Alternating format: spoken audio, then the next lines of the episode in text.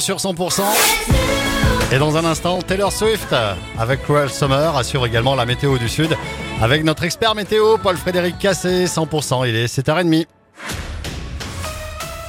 L'info 100%, c'est avec Pauline Chalère. Bonjour Pauline. Bonjour Fred, bonjour à tous. Attention, ça va souffler. 24 départements sont en alerte orange pour vent violent à cause de la dépression Louis. Alors la plupart dans le nord du pays, mais les Hautes-Pyrénées et les Pyrénées-Atlantiques ont été placés en alerte orange ce matin. Ailleurs dans la région, c'est du jaune. Les rafales de vent pourront temporairement atteindre les 90 à 100 km par heure, voire même très localement 110 voire 120. Euh, des rafales qui pourront déborder sur les départements du Gers, de la Haute-Garonne, de l'Ariège. Une montée au niveau orange de vigilance n'est pas exclue.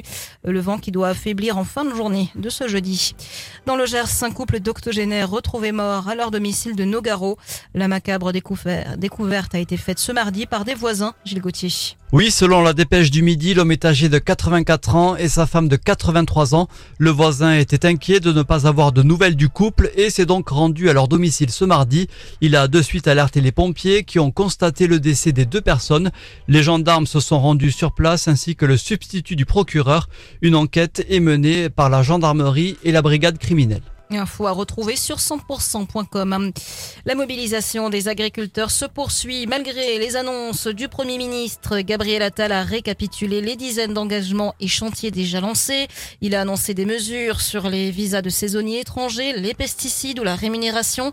Mais il semble avoir laissé sur leur fin les agriculteurs focalisés sur l'intervention à venir du chef de l'État attendu ce samedi à l'ouverture du salon de l'agriculture.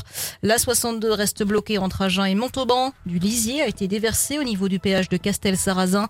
Dans le Gers, des convois de tracteurs ont été observés hier soir dans les rues d'Auch jusqu'à minuit. 11 cibles ont été identifiées dans le secteur de la Patte d'Oie. Euh, des bennes de fumier, des pneus, des bottes de paille ont été déversées.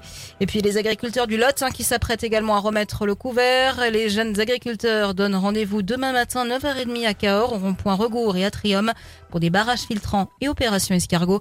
Puis rendez-vous à midi devant le pont Valentré.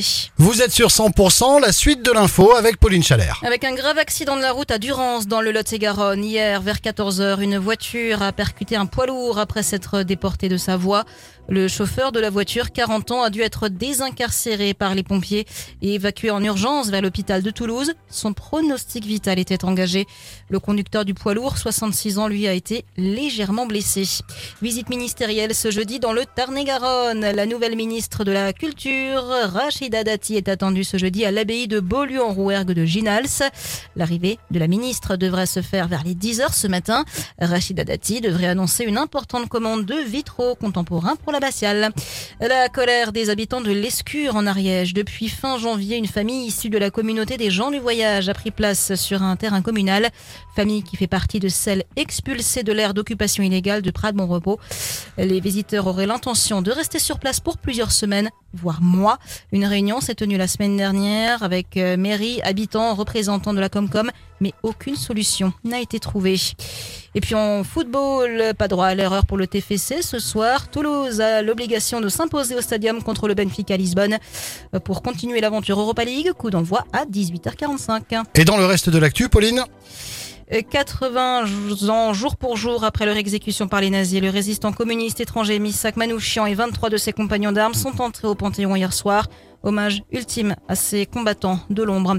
Aider les médecins à prescrire des alternatives aux médicaments non disponibles, intensifier le bon usage des antibiotiques.